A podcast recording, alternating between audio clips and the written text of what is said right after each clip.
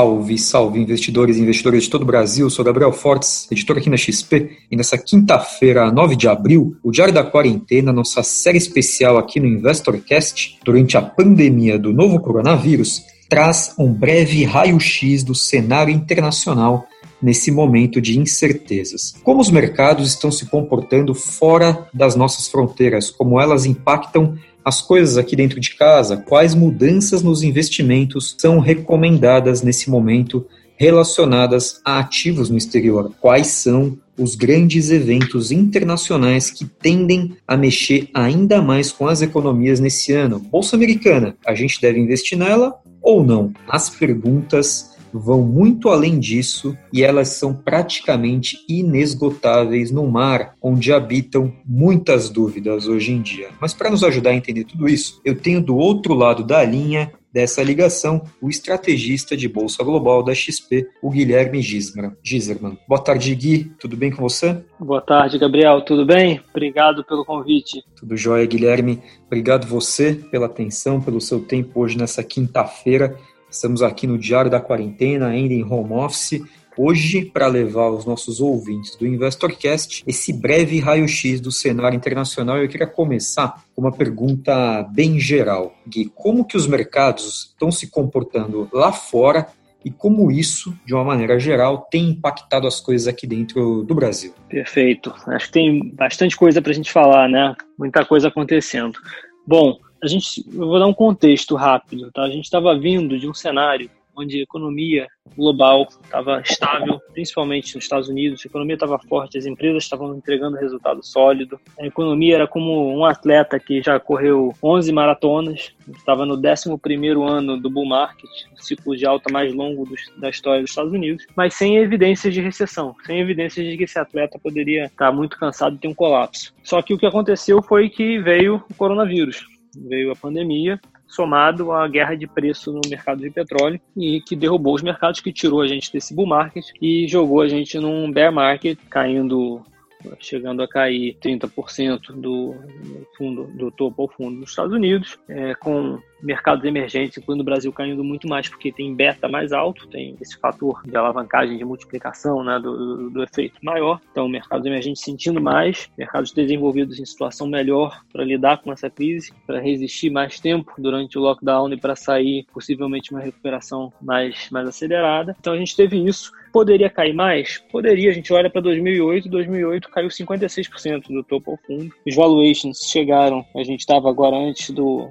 começo do ano, no final do ano passado, 19 vezes PI, índice preço-lucro, se diz está caro ou barato. A bolsa, a bolsa americana, estava 19 vezes, comparado a uma média histórica de 17 vezes, mais ou menos, e a gente veio para 15, 16 vezes. De 2008 chegou a 10. Pode cair mais? Pode. Eu acho que vai cair mais. Acho que não tem motivo que eu acho que é muito diferente, é fundamentalmente diferente de 2008. Primeiro, os bancos centrais conseguiram fazer uma ação coordenada muito mais rápida e justificável ação, porque não tem o tal do moral hazard que tinha em 2008, que é esse risco moral, reputacional, de colocar dinheiro para salvar os bancos que se alavancaram, as empresas, que criaram o próprio problema, né, de certa forma, de investimentos muito ruins, de investimentos muito ruins em, em, em real estate, imobiliário seguros em resseguro de imobiliário, caiu 90%, né, esse índice imobiliário de novas construções em 2008. Não tem nada disso hoje, não tem nada disso hoje. Hoje o dinheiro que o os bancos centrais, os governos estão colocando, é, o dinheiro é para salvar vidas, é para salvar empresas pequenas, é para a gente aguentar esse tempo de, de, isolamento, de lockdown, de quarentena e, e, conseguir sair sem comprometer muitos alicerces econômicos e, e, e dando suporte ao, aos novos, às pessoas desempregadas. Né? Então, o desemprego nos Estados Unidos subiu de, de uma semana para outra de 270 mil pedidos de auxílio-desemprego para 3,3 milhões, na semana seguinte para 6,6 milhões e agora de novo para 6,6 2 milhões. Então está subindo exponencialmente o desemprego, então a gente precisa desse, desses pacotes para dar suporte à economia, às famílias, enquanto a gente sai dessa. É mais ou menos isso que está acontecendo. Agora, estruturalmente completamente diferente de 2008, de outras crises, alicerces econômicos ainda fortes, é, países diferentes vão reagir de forma diferente e vão sair de forma diferente da crise, mas a minha mensagem acho que é essa crise passa e, e passa mais rápido do que muita gente espera. É, de fato, Gui, é o que a gente espera também. E o que a gente tem imaginado olhando aí tantos especialistas, principalmente aqui na XP, falar. De fato, esse número do desemprego, do pedido né, de seguro-desemprego nos Estados Unidos é muito, muito impressionante.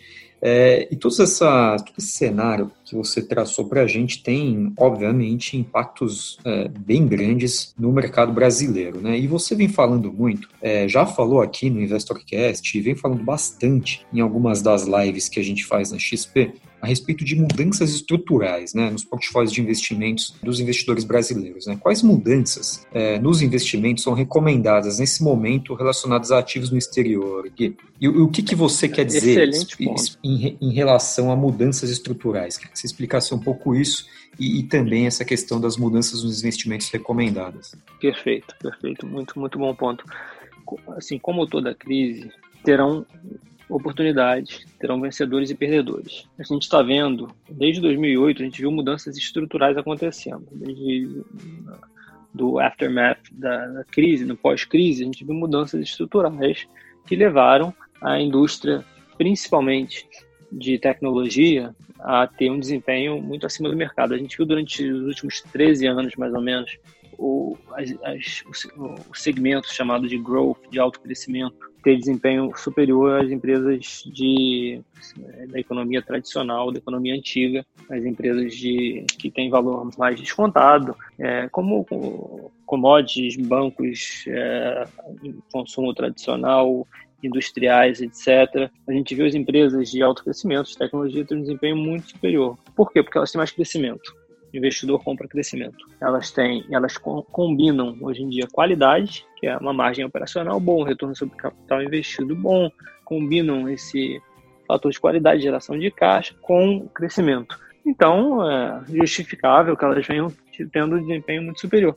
E aí, um dos grandes tópicos para o ano, para esse ano, para ano que vem, era quanto que isso ia se reverter ia fechar esse gap, essa boca de jacaré, e as empresas tradicionais iam começar a desempenhar melhor, né, e subir mais do que essas empresas de crescimento, essas empresas de tecnologia. E essa crise veio para mostrar que é o contrário. Ela veio para intensificar essa tendência.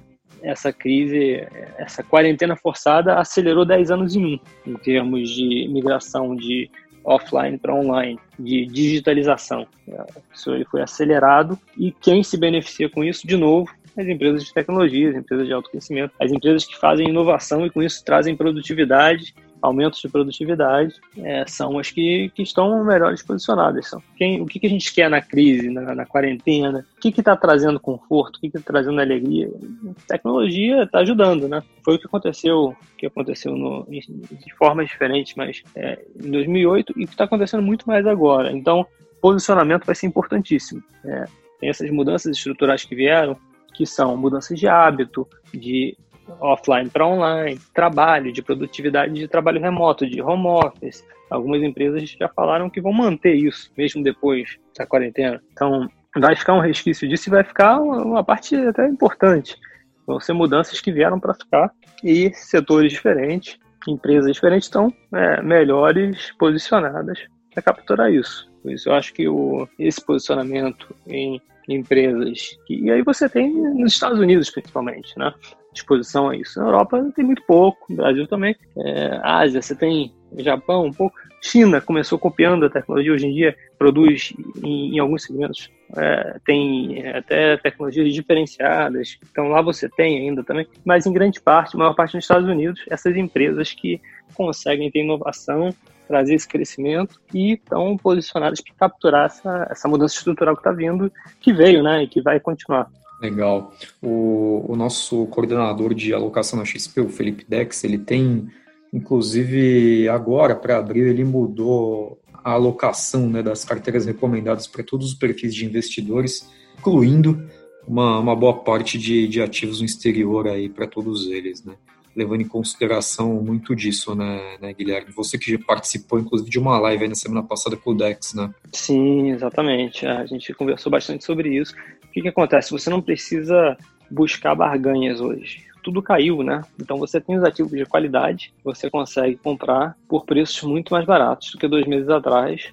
É importante comentar também que um pano de fundo disso é o seguinte: o mercado, enquanto o mercado está nessa instabilidade, está na volatilidade que está, o VIX chegou a 85 pontos, chegou no pico de quase de 2008 caiu, já está, mas ainda está em níveis elevados. Tem esse nível de incerteza, né, com projeções muito divergentes para quanto o nível da bolsa no final do ano, para o ano que vem. Enquanto você tem um cenário de estresse desse mercado, o dinheiro procura Porto Seguro. E o Porto Seguro ainda é os Estados Unidos. Os Estados Unidos são os ativos de mais qualidade dos Estados Unidos e o dólar. Então, é, é para lá que, que flui o, o, o fluxo financeiro vai para lá nesses, nesses tempos. Você precisa de um ambiente muito mais estável, de muito mais tranquilidade, para você conseguir ver investidores procurando ativos de maior risco, indo para mercados emergentes. Como a gente estava falando, essa migração até dos Estados Unidos para o resto do mundo, de investment grade para high yield e esse tipo de coisa. No momento atual, não é esse momento. O momento atual é de procura por ativos de qualidade. É, e, e aí que a gente tem os ativos de qualidade mais baratos lá. Você não precisa fazer essa caça por barganhas. Então faz sentido esse posicionamento lá fora, é, tanto durante esse momento de crise quanto para estar melhor posicionado para frente. E vale até entrar é, em um pouco mais de detalhe na, no posicionamento lá fora. Que, assim, você tem o, o índice S&P 500, ele é um índice muito bom, é um índice muito bem feito. Poucos gestores batem o índice é, de ações das 500 maiores empresas. Mas mesmo dentro dele, você consegue ver que, por exemplo, o setor de tecnologia caiu quatro vezes menos do que o setor de energia no ano. É, e aí você tem dentro de tecnologia N segmentos. Você tem desde a indústria de games, que é maior hoje em dia do que música e cinema juntos, com, representada por empresas gigantescas listadas, até é, empresas de de teleconferência, de produtividade do trabalho, que chegaram a subir 100% no ano. É, você tem streaming, tem uma série de, de segmentos representados por empresas grandes listadas que conseguem se posicionar lá fora. Então, esse posicionamento é, acho bem interessante. Eu ia finalizar o Diário da Quarentena hoje com a pergunta: Bolsa Americana, a gente deve investir nela hoje ou não? Você já respondeu, né, Gui? Tá bem claro, né, a sua, a sua posição. Eu tenho uma pergunta aqui para a gente finalizar é, o boletim de hoje especial do InvestorCast com Guilherme Giserman. Gui, quais são, é, na sua visão, aí, em tudo que você vem acompanhando, é, os grandes eventos internacionais que ainda tendem a mexer ainda mais com as economias nesse ano de 2020? Sim, Gabriel, a gente tem eleições americanas esse ano, que era o tópico do ano, antes de entrar o coronavírus.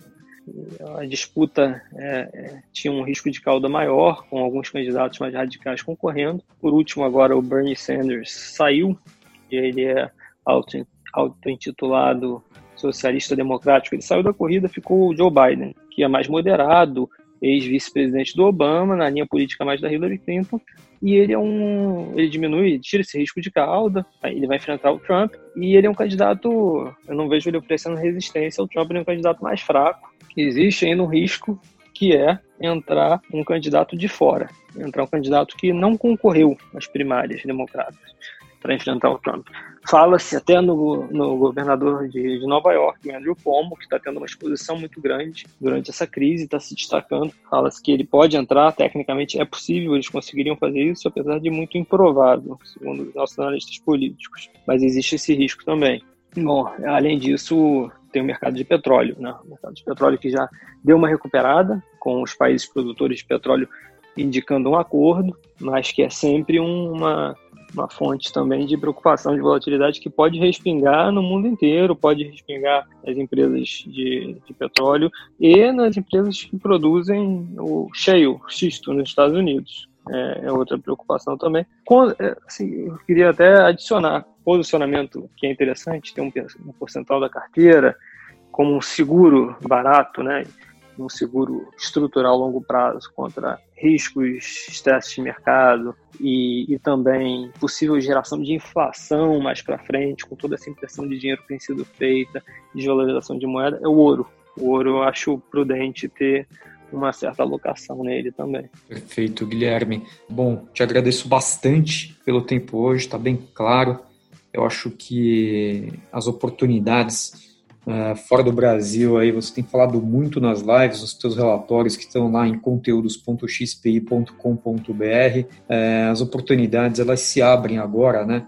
para fora do Brasil para o investidor brasileiro que quer e que precisa recuperar um pouco é, das perdas aí, né, Gui? Tá tudo lá na seção internacional do nosso portal, conteúdos.xpi.com.br, coordenada pelo Guilherme Giserman. Muito obrigado, Gui, pelo seu tempo, pela sua atenção hoje. Um abraço para você. Obrigado você, Gabriel. Obrigado pelo tempo. Abraço. Pessoal, hoje eu falei com o Guilherme Giserman, nosso estrategista de Bolsa Global, no Diário da Quarentena, nossa série especial do InvestorCast. E amanhã a gente volta com um novo episódio. Um abraço, pessoal. Até amanhã.